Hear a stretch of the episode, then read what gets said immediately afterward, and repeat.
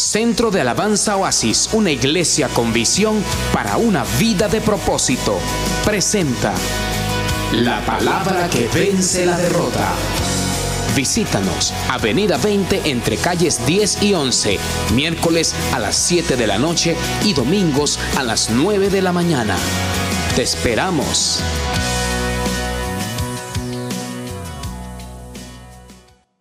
Quiero ir a la palabra de Dios en esta mañana porque Sé que lo que Dios hizo estos días no es nada comparado con lo que Dios va a hacer en nosotros en este tiempo. Amén. Y quiero que usted busque el libro de Génesis, Génesis capítulo 12, verso 1 al 7. Pero Jehová había dicho a Abraham, vete de tu tierra y de tu parentela y de la casa de tu padre a la tierra que te mostraré y haré de ti una nación grande y te bendeciré y engrandeceré tu nombre y serás bendición.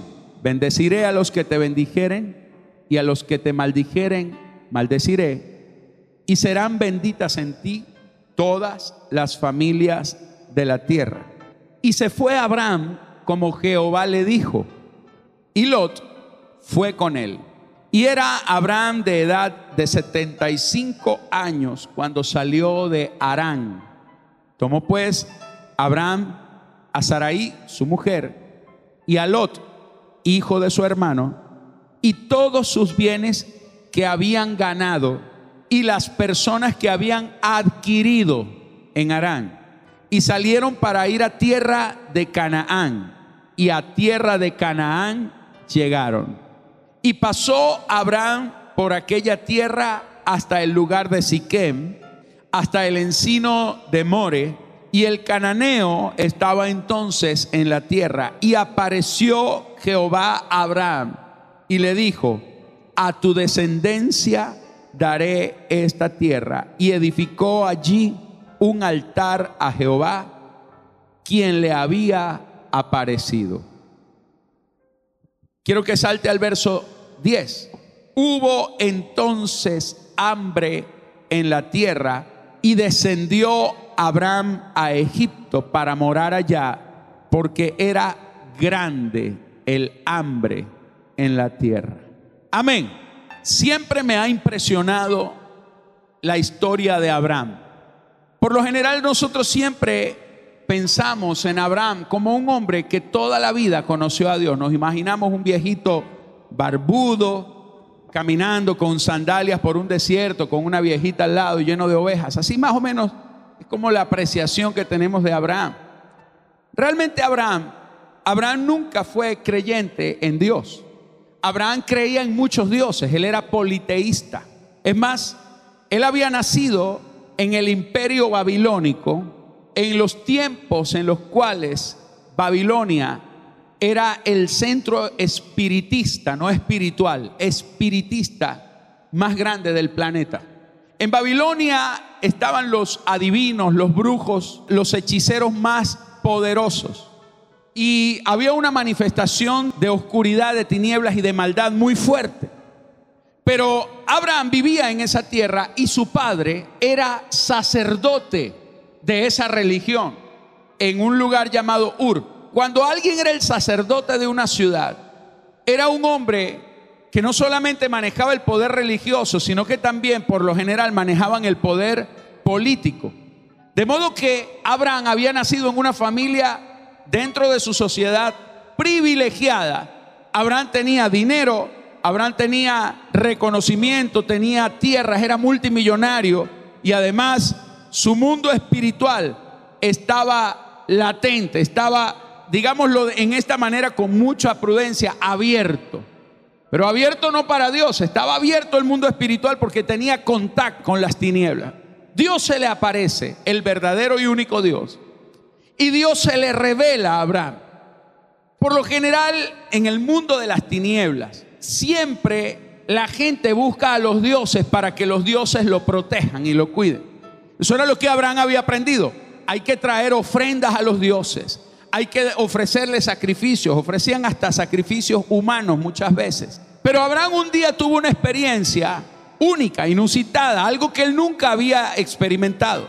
Abraham siempre iba tras los dioses, pero esta vez el único y verdadero Dios se aparece en la vida de Abraham. A Dios no le importa su pasado, a Dios lo único que le importa es el futuro suyo. Lo que le importa es el plan, el propósito que él tiene con su vida. Y eso fue lo que sucedió. Se le aparece Dios a Abraham. Y Dios le tiene que ofrecer algo a Abraham que ningún otro Dios le había ofrecido. Cuando usted tiene una posición, cuando usted tiene algo, usted no lo cambiaría a menos que sea por algo mejor. Porque usted nunca va a negociar por algo peor. Dios se le aparece y le dice, Abraham, vete de tu tierra y de tu parentela y de la casa de tu padre al lugar que yo te mostraré. Se le aparece Dios y le plantea un negocio a Abraham. Vete de tu tierra. ¿Tú te imaginas que te digan, mira, tú eres multimillonario, pero vete de acá? Tú tienes casa, tienes ganado, tienes todo, tienes posición. Vete de acá que te voy a llevar a un desierto. Te voy a llevar a otro sitio, a otro lugar que tú no conoces. Aquí tú eres jefe, eres nativo, pero allá tú eres extranjero, es un desierto, allá no hay nada. Entonces Abraham, obviamente, le dice, Señor, me parece que no, no está como muy atractivo ese negocio. Y Dios le habla, cuando le dice que lo va a sacar de su tierra y de su parentela, Dios le propone un negocio a Abraham. Dios le dice siete cosas que a Abraham le llamaron la atención. Lo primero que Dios le dice, cuando le dijo, vete de tu tierra y de tu parentela, número uno, y haré de ti una nación grande. Esto le llama la atención a Abraham, porque Abraham dice, wow, yo aquí soy hijo del sacerdote y estoy en la nación de Babilonia, pero este Dios se me está presentando y me dice que si yo dejo todo esto, Él va a hacer de mí una nación. Es decir, me voy a convertir yo no en el hijo del sacerdote del pueblo, sino en el creador de una nación. Y es una nación grande. Eso está interesante el negocio. Y le dijo, sí, pero suena bien, suena bien, pero no sé, me parece como que necesito escuchar más. Entonces Dios le dice, ok, no solamente haré de ti una nación grande, número dos, le pone la segunda cláusula del contrato, te voy a bendecir. Ah, claro, porque yo puedo ser una nación grande, pero pobre. Puedo ser un país subdesarrollado, con problemas. No, no, no, no, yo te voy a bendecir. Qué bueno, me gusta ese negocio. Me está llamando la atención, porque no solo voy a ser una nación grande, sino que también tú me estás ofreciendo que me vas a bendecir a mí. Me parece bueno. Pero ¿qué hago yo siendo rico y todos los demás pobres? Entonces Dios empieza, ok, Abraham, vamos a seguir negociando y le dice, engrandeceré tu nombre. Es decir, será famoso y será reconocido. Ah, o sea, no solo voy a ser una nación, no solo voy a ser multimillonario, dice que tú me vas a bendecir a mí y que además vas a ser mi nombre grande. Esto me gusta, esto me está gustando porque yo no hago nada con ser una nación grande pero que otras naciones me vayan a aplastar a mí. No, tú estás diciendo que me vas a hacer grande y que engrandecerás mi nombre. Pero está bien, ¿y cómo hacemos con el resto de la gente? Yo quiero que el resto de la gente también sea como yo. Está bien, le dice Dios y le, le agrega la cuarta cláusula al contrato y le dice, y serás bendición. No solamente te bendeciré, sino que tú serás la bendición caminando en esa tierra. Esto está muy bonito se está poniendo bueno, pero todavía no sé, tengo dudas, Señor, tengo dudas, dame más, dame más, dime algo más. Y dice, ok, porque Abraham le dice, ¿y qué pasaría si entonces los enemigos, las otras tierras empiezan a luchar conmigo? Bueno, al que te bendiga lo voy a bendecir. Oh, esto está bueno, pero todavía no sé. Y si alguien intenta derrotarme, a los que te maldigan los maldeciré. Muy bien, Señor dime algo más. Y el Señor le dijo, está bien, serán benditas en ti no solamente tu familia, sino todas las familias de la tierra. Y Abraham le dijo, trato hecho. Y salió Abraham. Y Abraham deja todo. Abraham deja su padre, su estatus, deja todo lo que tenía, sus tierras. Lo único que Abraham se lleva es a su esposa, se lleva a su sobrino Lot. ¿Por qué? Porque su hermano había muerto y automáticamente él era el responsable de Lot. Se lleva a Lot. Se van a un lugar llamado Arán y allí en Arán él compra unos esclavos y se va con todo un grupo de gente numeroso al desierto. Y llegan a Canaán. Cuando Abraham llega a Canaán, sucede algo extraño.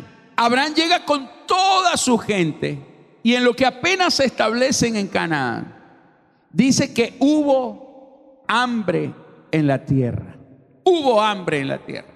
Y Abraham cuando empieza a ver que la tierra donde Dios lo lleva en, comienza una crisis, una cantidad de cosas que no estaban en el programa. Abraham dice, no sé, yo como que mejor me voy a Egipto, porque en Egipto la cosa está buena. Y se fue a Egipto. ¿Por qué Abraham se fue a Egipto? Porque hubo hambre en la tierra. Escúcheme esto, mi amado. Cuando usted es llamado por Dios a un propósito, lo primero que Dios hace es revelarse a su vida. Dios nunca lo va a mover a usted hacia algo si usted no conoce al Dios que lo está llamando. El Dios que te escogió, el Dios que puso su mirada en ti, la puso en usted porque Dios tiene un plan, Dios tiene un propósito con usted, con su vida. Lo segundo es que Dios nunca lo va a enviar para algo peor que lo que usted tiene. Dios lo va a llamar siempre a algo mejor. Dios no lo va a llamar a usted a morirse de hambre en un lugar. Cada vez que Dios toma a alguien es para bendecirlo. Amén. Usted puede estar bien como Abraham estaba bien. Pero la Biblia dice que Abraham salió del lugar en donde él estaba para un lugar donde él no conocía. Era un desierto. Es verdad. No, era extranjero. No hablaba la lengua era una tierra donde él nunca había estado a varios miles de kilómetros de distancia. Él no sabía a lo que se iba a enfrentar, no conocía la cultura, pero cuando Abraham salió, él no salió a arriesgarse, él salió creyendo porque Dios le había prometido, porque Dios se le había revelado. Usted quizás no sabe lo que se va a enfrentar en estos próximos días. Quizás las amenazas de afuera puedan decirle a usted que la cosa está un poco difícil, que la situación se está poniendo un poco peligrosa. Pero cuando usted tiene un llamado de Dios, cuando usted tiene una palabra de Dios, cuando usted tiene una promesa de Dios, no importa lo que pueda estar sucediendo allá afuera. Usted está parado en una palabra. Usted está caminando en el poder del Señor. Usted está caminando en un nivel de gloria, en un nivel de bendición. Y usted no va a morir. Usted no va a perecer porque usted es portador de las promesas. Usted es portador de las promesas. Levanta tu mano derecha. Cuando Dios te entrega promesa, Dios no solo te entrega una palabra, te entrega un nivel de gloria, un nivel de bendición, un nivel de unción. La palabra te habilita para vencer en aquello a lo que ha sido llamado. Alguien que le dé un aplauso fuerte y poderoso a Dios. Aleluya. Amén. Aleluya. Entonces Abraham sale. El asunto es que Abraham no sabe interpretar los códigos de Dios. Usted tiene que aprender a interpretar los códigos de Dios. Porque Abraham se le dio una promesa. Pero quizás la promesa que usted tiene, quizás la palabra que usted tiene, es completamente incongruente con el entorno en el cual usted se está moviendo. Es decir, Abraham tenía la promesa de que iba a ser prosperado, pero cuando llega a la tierra había hambre. Déjeme decirle esto. Dice que Abraham llegó a Canaán y luego dice, y entonces hubo hambre en la tierra. Esto es tremendo porque en la tierra no había hambre antes de la llegada de Abraham. Cuando Abraham llega con la promesa, hubo hambre en la tierra. sea, el que provocó el hambre no fue sino Abraham. ¿Por qué? Porque Dios lo estaba moviendo a una tierra que tenía un estatus, a una tierra que tenía una comodidad, a una tierra que no iban a reconocer a Abraham. A menos que Abraham fuese el único rico y multimillonario de esa tierra. No sé si me está entendiendo. Es decir, Dios lo va a poner a usted que tiene la unción en un lugar en donde hay crisis. Porque la única manera de que usted lo reconozcan y de que reconozcan al Dios suyo es que usted sea el único en una tierra donde hay crisis y usted sea el único que no tiene crisis. Sea el único que no tiene crisis.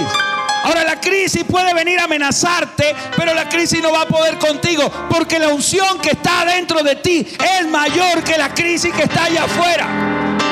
Es más, las crisis son provocadas porque Dios te unge para la crisis. Dios te unge porque en medio de la crisis es como Él se va a exaltar, es como Él se va a glorificar, es como Él va a hacer todo lo que prometió en tu vida. Aleluya. Alguien que le dé un aplauso al Rey.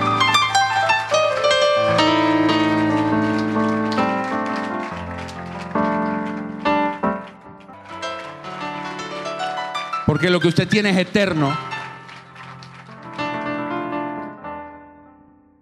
Entonces Dios lo va a poner a usted en un lugar para usted alterar las cosas. Ahora déjeme avanzar porque quiero ir mucho más allá de esta palabra, de este inicio. Cuando Abraham llega, dice que Abraham descendió a Egipto.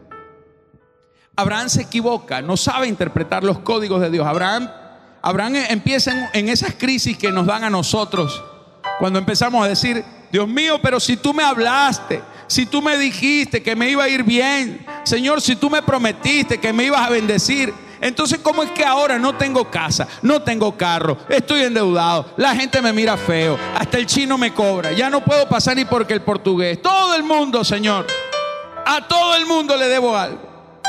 Quizá la gente empieza a mirarte extraño y usted se empieza a sentir extraño. Pero Abraham no supo interpretar los códigos. Abraham dijo, Dios, tú me sacaste y hay hambre en la tierra, yo me voy a donde hay comida. Abraham no supo entender que ya la comida, el alimento, el sustento, la bendición estaban dentro de él, en la palabra que Dios le había dado. Dios le había prometido que sería una nación grande. Abraham se va a Egipto. Y cuando llega a Egipto, no le voy a entrar en detalles, pero solamente déjeme decirle esto, en Egipto Abraham entró en pérdida.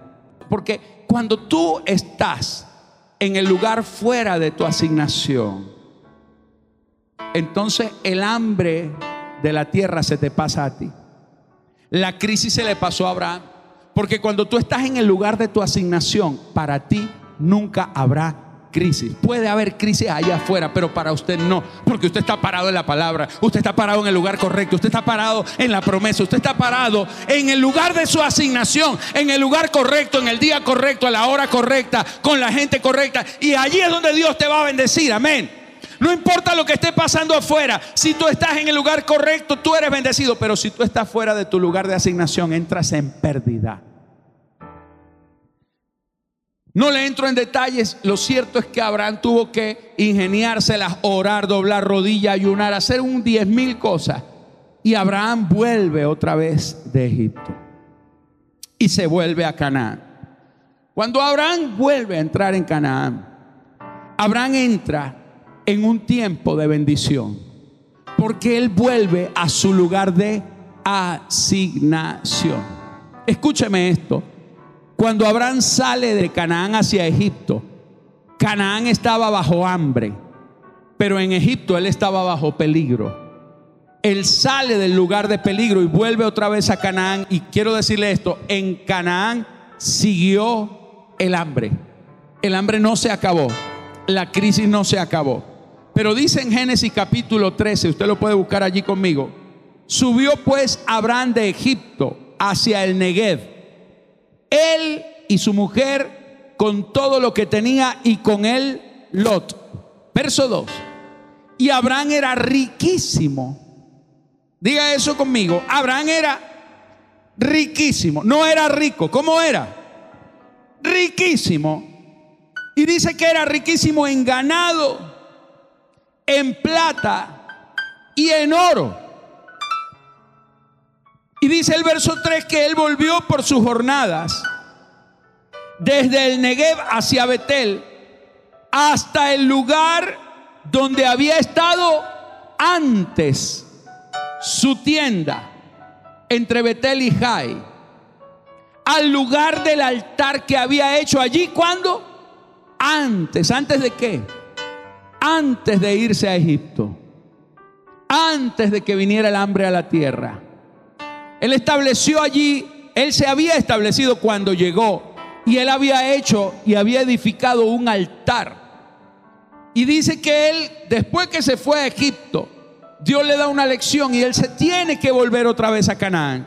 Y él vuelve hasta el lugar en donde había estado antes su tienda, al lugar que había hecho allí, al lugar del altar que había hecho allí antes. E invocó allí Abraham el nombre de Jehová. Es decir, Abraham por un momento se desconecta de algunos principios espirituales. Él se olvida del altar, se olvida de todo, se pone a pensar en el hambre, en la crisis, se va a Egipto y en Egipto entra en pérdida. Y en esa pérdida Dios le da una lección y él vuelve otra vez al lugar. Pero cuando él vuelve, dice que Abraham era riquísimo. Diga eso conmigo, Abraham era riquísimo. Abraham llega de Egipto, pero dice que Dios en Canaán donde él vuelve, en un lugar en donde había hambre, dice que Dios lo bendice y lo empieza a bendecir y Abraham se convirtió en alguien que era riquísimo. ¿Y era riquísimo en qué? En ganado, en plata y en oro. Diga eso conmigo, en ganado, en plata y en oro. Y dice que Lot andaba con él. Y cuando usted ve la historia de Lot, usted encuentra que Lot, quien andaba con él, también era bendecido. Dice el verso 5, también Lot, que andaba con Abraham, tenía ovejas, vacas y tiendas. Verso 6, y la tierra no era suficiente para que habitasen juntos, pues sus posesiones eran muchas y no podían morar en un mismo lugar. Quiero explicarle algunas cosas. ¿Cómo hizo Abraham para estar en una tierra de crisis y convertirse en alguien extremadamente bendecido? Era riquísimo. Esta expresión en el hebreo significa mucho más abundantemente que rico. O sea, ser rico era un bochorno. Abraham era mucho más abundantemente rico. Era riquísimo. No es que tenía riquezas, tenía mucho más abundantemente que riquezas. Riquezas era poco. Abraham era riquísimo. ¿Y era riquísimo en qué? En ganado, en plata y en oro. ¿A usted no le llama esto la atención? Entendí algo cuando estaba leyendo esto. Entendí que la prosperidad es por niveles. Hay dimensiones de prosperidad. Está la dimensión de la prosperidad en ganado. Está la dimensión de la prosperidad de riquezas en plata y de riquezas en oro. Pero eso se lo voy a enseñar al final. Yo quiero enfocarme en este momento en algo que me llamó la atención. La primera pregunta es, ¿qué hizo que Abraham fuera bendecido? Y más aún, me puse a pensar en Lot. ¿qué hizo que Lot fuera bendecido? Porque el verso 5 leíamos, dice que también Lot, que andaba con Abraham, tenía ovejas, vacas y tiendas. Ahora, ¿quién era Lot? El sobrino. ¿Cuántas veces se le apareció Dios a Lot? Ninguna. ¿Cuántas veces Lot edificó un altar? Ninguna. ¿Cuántas veces Lot hizo un pacto con Dios o Dios un pacto con Lot? Ninguna. Ahora, ¿por qué Lot era bendecido? Porque Lot, dice aquí la escritura, también andaba con Abraham. Y me puse a investigar algunas cosas importantes. El nombre de Lot, el nombre de Lot, significa estar bajo cobertura. ser envuelto por un manto. Hable conmigo, diga conmigo, un manto. Señores, hay principios de bendición. El primer principio de bendición se llama cobertura. Cuando tú estás bajo una cobertura, es decir, estar bajo cobertura es estar bajo la obediencia. Es estar bajo obediencia. Dios no bendice islas solas. Dios bendice a hombres que se mueven bajo obediencia. Abraham era bendecido porque Abraham estaba bajo la cobertura directa de Dios. Pero Lot era bendecido porque Lot estaba bajo la cobertura de Abraham. Ahora, Lot es bendecido y mientras que Abraham es rico, era riquísimo, también, diga conmigo, también Lot fue bendecido. Aquí hay algo muy importante. Yo quiero que usted note esto. En la palabra de Dios se nos muestra cómo son los principios de bendición. La Biblia dice que la unción comienza por la cabeza. Eso está en, en uno de los salmos, el Salmo 133 creo. La unción no anda flotando en la atmósfera, la unción desciende viene desde arriba.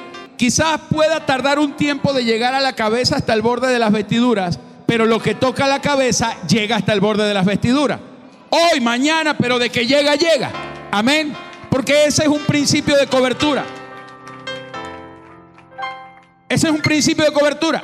Entonces la prosperidad empezó en dónde? La prosperidad empezó en Abraham, empezó en la cabeza, pero Lot entró bajo bendición porque Lot significa el que está bajo cobertura. Lot fue bendecido.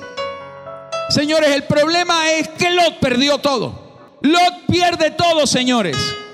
La Biblia dice que Lot entró en un gran problema, en un gran engaño, que es el mismo engaño en el cual mucha gente entra. La Biblia dice, verso 5, también Lot que andaba con Abraham tenía ovejas, vacas y tiendas. El gran problema que tuvo Lot es que Lot tampoco supo interpretar códigos. Lot pensó que él era el dueño, el causante, el provocador de la bendición que tenía. A Lot le pasa lo que le pasa a muchos creyentes, a muchos cristianos, que ellos empiezan bien en las malas están allí pegados. Cuando no eran nada, cuando no tenían nada, estaban allí fieles. Pero cuando empiezan a crecer, cuando Dios los empieza a bendecir, no solamente les sube la prosperidad, sino que también se les suben los humos a la cabeza. Del verso 5, el verso 5 no lo saben interpretar. ¿Cómo dice el verso 5? Léalo allí. Dice, también Lot.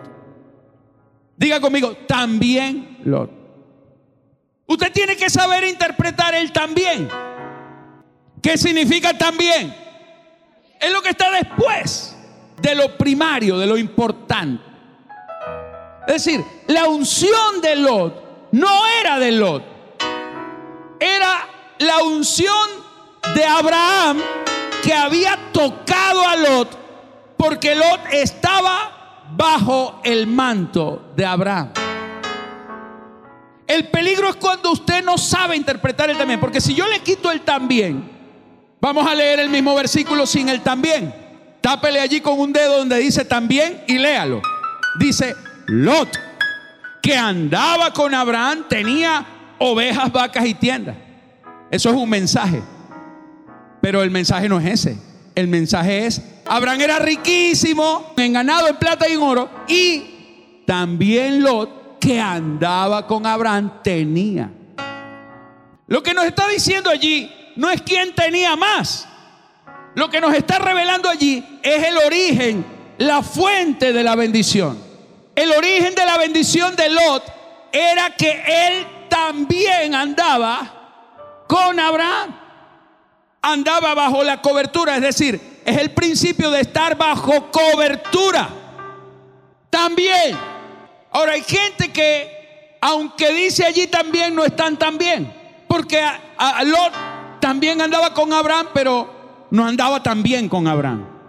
Él también andaba con Abraham, pero no estaba tan bien con Abraham. De repente se puso malo. De repente se le olvidó que él salió de Egipto, que él salió de, de Arán sin nada, sin padre, que Abraham lo adopta, que llega a un lugar donde hay hambre y por estar con Abraham él es bendecido. A él se le olvida eso. Y el verso 6 nos revela esa mala actitud. El verso 6 nos empieza a decir lo que sucede. Ya la tierra no era suficiente para que habitasen juntos, porque sus posesiones eran muchas y no podían morar en un mismo lugar. A Lot se le subieron los humitos a la cabeza. Dice verso 7, y hubo contienda entre los pastores del ganado de Abraham y los pastores del ganado de Lot. Y empezaron a pelear hasta que Abraham le dijo, mire, Lot, vamos a hacer una cosa, usted y yo ya no podemos estar juntos. Usted se cree que es muy grandote, usted se cree que es muy bendecido, está bien, yo lo respeto.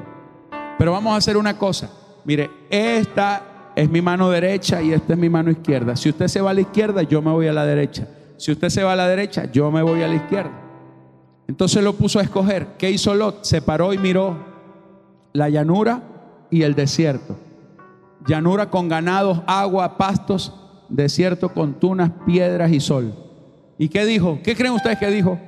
Me voy para la llanura. ¿Y qué hizo Abraham? Se fue al desierto. Pero en el desierto, Abraham fue bendecido. En la llanura, Lot entró en pérdida. Quiero ir un poquito más allá. Yo le dije hace rato que hay tres niveles de prosperidad. ¿Cuáles son? Riqueza en ganado, riqueza en plata y riquezas en oro. Abraham era riquísimo en ganado, en plata y en oro. Pero, ¿cómo hace usted para entrar en esos niveles de prosperidad y de bendición? A usted se le tiene que revelar algo que es fundamental, que se llama fidelidad. Cuando usted es fiel, usted es bendecido. Y como son tres niveles de prosperidad, debe haber también tres niveles de fidelidad. La Biblia nos habla de tres niveles de fidelidad. Y yo quiero que usted se, se ubique conmigo en Lucas capítulo 16, verso 10. Dice, el que es fiel en lo muy poco, también en lo más es fiel. Y el que en lo muy poco es injusto, también en lo más es injusto. Pues si en las riquezas injustas no fuiste fieles, ¿quién os confiará lo verdadero? Y verso 12, y si en lo ajeno no fuisteis fieles, ¿quién os dará lo vuestro? Aquí hay tres niveles de fidelidad revelado. Está el que es fiel en lo poco. Está el que es fiel en lo mucho. Y está el que es fiel en lo ajeno. Cuando usted va a entrar en estos niveles de prosperidad, usted va a ser probado en tres niveles de fidelidad. El problema es que mucha gente, como Lot, nunca llegan a descubrir eso. Y Dios los empieza a bendecir. Dios los empieza a bendecir. Pero cuando tú no caminas bajo ese principio, tú pierdes todo. Voy avanzando. Tres niveles de fidelidad. El primer nivel, cuando usted aprende a ser fiel en lo poco. Cuando usted es fiel en lo poco, la Biblia dice que usted califica para ser fiel en lo mucho. Usted nunca podrá tener mucho si usted primero no sabe ser fiel en lo poco. Y la fidelidad en lo poco, señores, se resume en una sola palabra. Responsabilidad. Ese es el primer nivel de fidelidad. La fidelidad en lo poco es cuando usted se convierte en una persona responsable. Responsable no quiere decir respondón, sino que siempre tiene una respuesta para la situación, no para la persona que le está hablando. Porque los respondones son irresponsables, porque son los que le responden a la persona sus palabras, pero no le responden con sus acciones. Cuando usted responde con palabras y no con acciones, usted es irresponsable, porque no está respondiendo.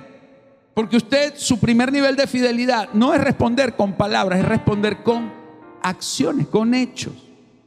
Y el primer nivel de fidelidad tiene que ver con hacer lo que usted debe hacer. Si a usted se le encomienda algo en la iglesia, usted no tiene que venir a la semana siguiente a ofrecer una buena razón por la cual no lo hizo. Porque para Dios las buenas razones suyas siempre serán para Él las peores excusas. Dios no acepta razones. Dios trabaja con nuestras acciones. Que usted puede decirle al, apóstol, al pastor, usted puede decirle diez mil cosas. No, mire apóstol, lo que pasa es que yo la semana pasada me pasó... De... Ah, irresponsable. Y se es irresponsable cuando usted no hace lo mínimo que usted debe hacer usted tiene una asignación en el reino de Dios. Siempre tendrá razones para no hacer las cosas. Sea responsable, responda. Responda con acciones, no responda con palabras, no responda con excusas, responda con hechos, traiga frutos. Lo único que da respuesta del árbol es el fruto. Por su fruto los conoceré, no por sus palabras, no por lo que usted diga, no por los planteamientos, no por los argumentos, porque somos llamados a dar fruto. Pero un segundo nivel de fidelidad. Ser fiel en lo más. Cuando usted aprende a ser fiel en lo que usted debe hacer, cuando usted aprende a ser responsable, entonces Dios te introduce en un nuevo nivel de bendición y usted se convierte en fiel en lo mucho. Es cuando usted no solamente aprende a ser responsable, sino que usted entra en el segundo nivel que se llama diligencia. Ser diligente. Ahora, ser responsable te hace responder por lo que es tu deber. Pero ser diligente te hace caminar en los niveles de excelencia y eso sobrepasa tu deber. Es cuando haces cosas que no están dentro de tu deber, pero las haces porque ya tú sobrepasaste el nivel de ser fiel en lo poco y quieres ir por más. Nadie le dijo que usted tenía que hacerlo. Usted lo hace porque usted es diligente. Usted ya es fiel en lo poco, pero ahora usted es fiel en lo que es más. ¿Cuántos están entendiendo esta palabra? La diligencia te hace caminar en la excelencia. Usted quiere darle lo mejor a Dios. Pero hay un tercer nivel de fidelidad. Es ser fiel en lo ajeno. El versículo dice, y si en lo ajeno no fuisteis fieles, ¿quién os dará lo que es vuestro? O sea, cuando usted es fiel en lo ajeno, usted es fiel en algo que no es suyo.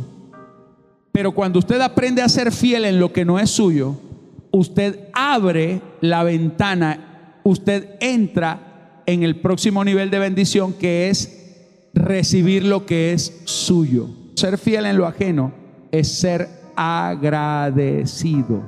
Y cuando usted es una persona agradecida, usted desata niveles de honra.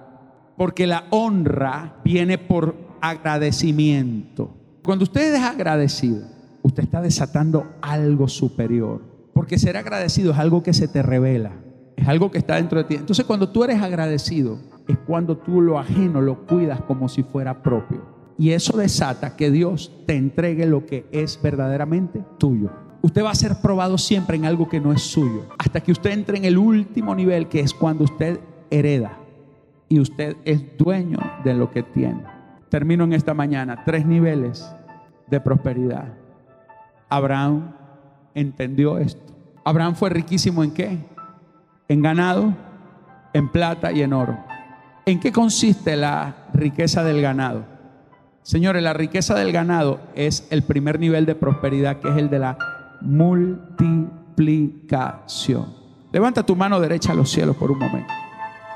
El nivel de la multiplicación es cuando todo lo que tú toques se multiplica todo lo que tú tocas, todo lo que tú emprendes, empieza el Señor a multiplicarlo. ¿Por qué la unción, la riqueza del ganado es la riqueza de la multiplicación, señores? Porque la plata no se multiplica. Usted agarra unas monedas, unos billetes, los mete en una cajita y lo va a buscar dentro de 10 años y están iguales. Pero usted agarra un toro, una vaca, los mete en un corral y en 10 años ya tiene una pequeña hacienda. Porque se multiplica. Diga conmigo, unción para multiplicar. Ese es tu primer nivel. Cuando tú eres fiel en lo poco, tú empiezas a multiplicar. Cuando usted es fiel en los diezmos, usted empieza a multiplicar. Señores, porque la fidelidad en lo poco te introduce en el primer nivel de prosperidad, en el nivel de la multiplicación. Diga conmigo, multiplicación. Hay gente que tiene negocio, pero los negocios no prosperan, no multiplican. Tienen que cerrarlo, tienen que bajarlo. Tenemos que aprender a desatar en los niveles de unción para la multiplicación. Y es siendo fieles, señores, es siendo fieles. Cuando se fue a Egipto, a él se le había olvidado sus niveles de fidelidad. Pero cuando él regresó de Egipto, volvió al altar que había hecho allí antes. Si hay un antes, quiere decir que también hay un después. Es decir, hubo un momento en donde Abraham se le olvidó el altar. Abraham se le olvidó la ofrenda. Abraham se le olvidó darle a Dios. Y cuando a él se le olvidó eso, entró en pérdida, pero él dijo, hey, yo me devuelvo. Y empezó a ser fiel. Y cuando empezó a ser fiel, empezó a incrementar. Fue fiel en lo poco y Dios lo hizo riquísimo en qué? En ganado. Pero luego está el segundo nivel de prosperidad. Diga conmigo, riquísimo en plata. ¿Y qué es la plata? Diga conmigo, diversidad. La riqueza del ganado es la riqueza para multiplicar, pero la riqueza de la plata es para la diversificación. Pero lo que el Señor me habló es que usted multiplica lo que tiene. Pero cuando usted entra en el segundo nivel de prosperidad, Dios te va a diversificar. Es decir, que usted va a ser próspero no solamente en lo que sabe hacer, sino que usted va a ser habilitado por Dios para ser próspero en cosas que nunca antes había hecho. Usted va a entrar en negocios, va a entrar en oportunidades, va a entrar en situaciones en las que usted nunca había pensado estar, pero Dios te va a introducir y te va a prosperar en esos otros niveles, en cosas que usted nunca había hecho porque esa es la diversidad, diversificación. Usted va a empezar a ser bueno para muchas cosas que usted no lo sabe, pero usted tiene la unción de Dios para empezar a multiplicarse en cosas que nunca antes había hecho. Usted no solo va a tener un solo tipo de negocio, usted va a hacer negocios por acá, va a hacer negocios por allá. Dios te va a abrir una puerta por allá. Un día usted va a comprar vacas, otro día usted va a comprar computadora, otro día usted va a hacer esto, las va a vender. Dios te va a empezar a diversificar. Se va a convertir usted en una persona ungida para los negocios. Aleluya. Dejará de ser un empleado. Se convertirá usted en un gran empresario del reino de Dios porque Dios lo quiere llevar a multiplicar, a ser bendecido en muchas áreas. Y mientras usted está sentado, atado a un solo trabajo, usted no puede diversificar. Pero el Señor quiere soltar sobre usted la unción para ser riquísimo en la plata. Es decir, que usted va a hacer muchas cosas. ¿Por qué la plata significa diversidad? Señores, porque usted no puede agarrar una vaca, ir al supermercado y comprar cosas. Pero cuando usted tiene plata, la plata usted la cambia por lo que sea. La plata se diversifica. La plata vale aquí, vale en la China, vale en Estados Unidos, en Inglaterra. En todos lados vale el dinero. El dinero es diverso. Son transacciones, son cambios. Usted puede entrar, salir de la frontera porque usted va a diversificar. Alguien que diga amén. Pero el tercer nivel, señores, se llama el nivel del oro. Ser riquísimo en oro. Y el Señor me habló y me dijo, oro es patrimonio. Diga conmigo, patrimonio. Es la unción patrimonial. Todas las naciones del mundo si manejan euros, si manejan dólares, si manejan bolívares, si manejan yen, si manejan sucre, lo que sea, la moneda que sea, pesos, lo que sea. Todas las monedas tienen una representación en oro. No importa el color y el tamaño del papel, diga dólar, diga bolívar, todo el valor de una moneda tiene que estar representado en algo que es válido para todo el mundo y se llama oro. Las reservas mundiales de una nación deben estar puestas en oro, no en papel. El papel no vale nada. El oro que respalda el papel. Si hay un billete de 100, debe haber una partícula de oro que valga 100, pero tiene que tener una representación. Por cada dólar que se imprime en Estados Unidos, tiene que haber una representación en oro, porque el oro es patrimonio. El oro es la verdadera riqueza. Y el Señor me dijo, la unción de oro es la unción patrimonial que voy a soltar sobre la iglesia. Porque el Señor me mostraba esto. Tengo una iglesia que hay gente que tiene muchas cosas y no son dueños de nada. Tienen una casa linda, pero no es de ellos. Tienen un carro bonito, pero lo deben. Tienen una cuenta en el banco y unas buenas tarjetas de crédito. Y están más endeudados. Es más, es más grande la deuda que lo que tienen en la cuenta.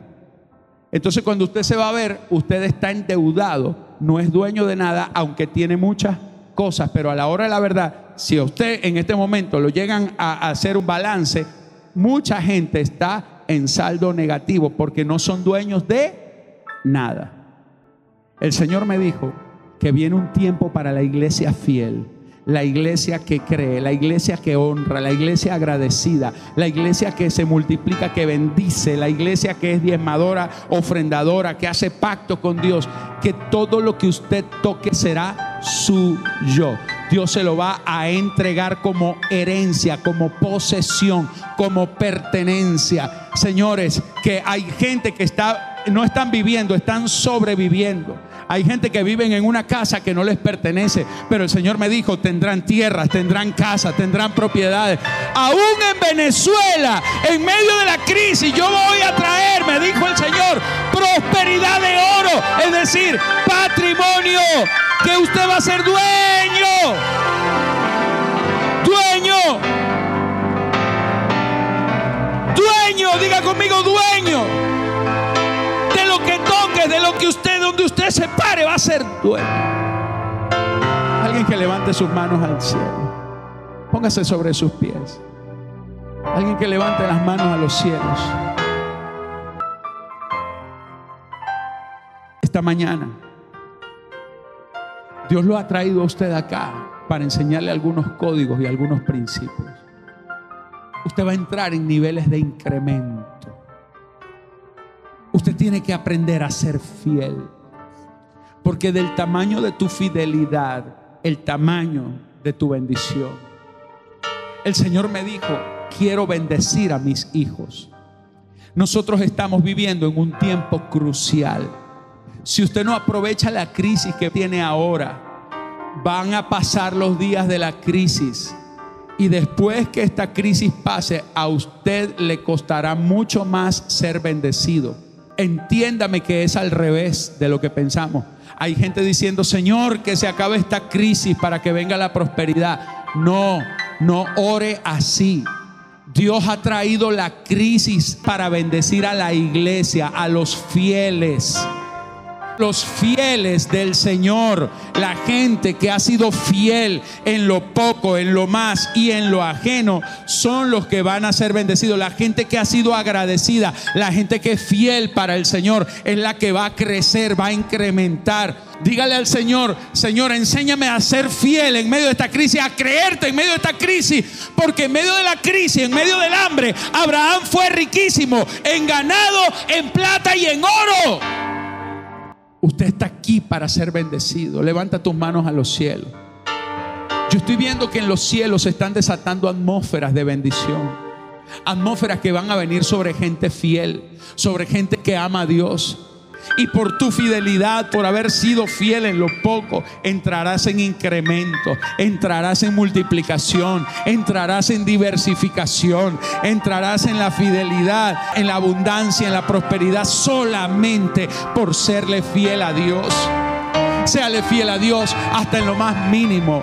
Séale fiel a Dios. Sea agradecido del Señor. Agradezcale a Dios que usted no está perdido, que usted está aquí.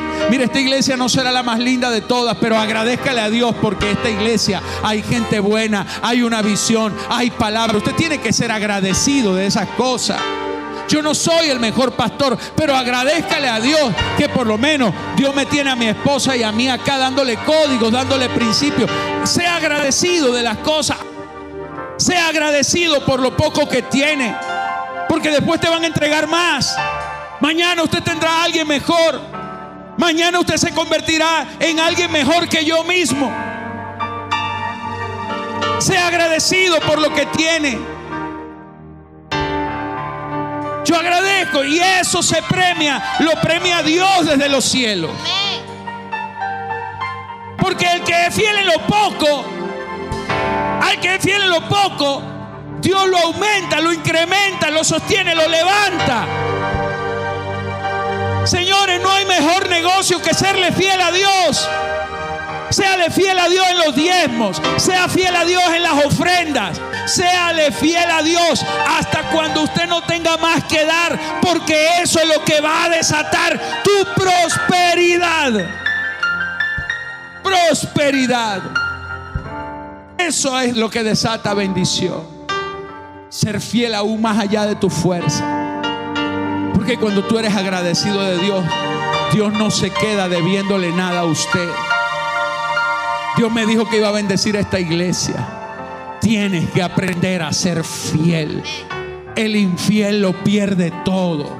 El que es infiel lo pierde todo. Pierde la mujer, pierde los hijos, pierde la riqueza, pierde el trabajo, pierde la oportunidad, pierde el propósito y pierde hasta el destino.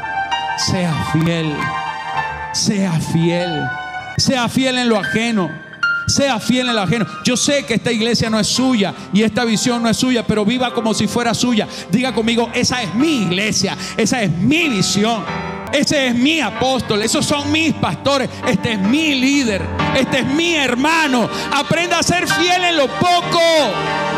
Sea agradecido. Porque cuando usted es agradecido, usted es recompensado, usted es bendecido. Usted es llevado por encima de reyes y a usted lo que tienen los reyes injustos se te pasará a tus manos. Abraham llegó a ser más poderoso que los reyes. La riqueza suya viene del cielo. Si usted no la está viendo ahora, solamente hay una respuesta, sea fiel sea fiel, siga siendo fiel, siga siendo fiel, siga siendo fiel, siga siendo fiel, siga siendo fiel, aunque no veas nada, sigue siendo fiel, aunque no veas respuesta, siga siendo fiel. Aunque no veas nada, sigue siendo fiel. Porque si tú sigues siendo fiel hasta el final, hasta el final, Dios seguirá siendo fiel contigo. Y viene un día en donde usted se le abrirá la bendición. Viene un día en donde usted se le abrirá la gloria. Viene un día en donde usted se le abrirá la ventana de los cielos. Alguien que le dé un aplauso al rey. Aleluya. Aleluya, fuerte el aplauso para el Rey de Gloria. Dígale, te amo Dios.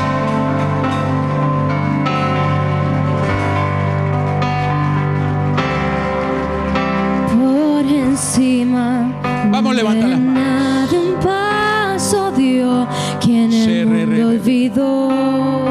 Levante sus manos. lágrimas de un fiel. Te amo, Dios. Cielo y tierra movió.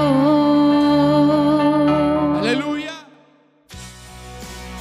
El Centro de Alabanza Oasis, una iglesia con visión para una vida de propósito, presentó la palabra que vence la derrota. Visítanos, Avenida 20 entre calles 10 y 11, miércoles a las 7 de la noche y domingos a las 9 de la mañana. Hay una palabra de Dios para ti. Te esperamos.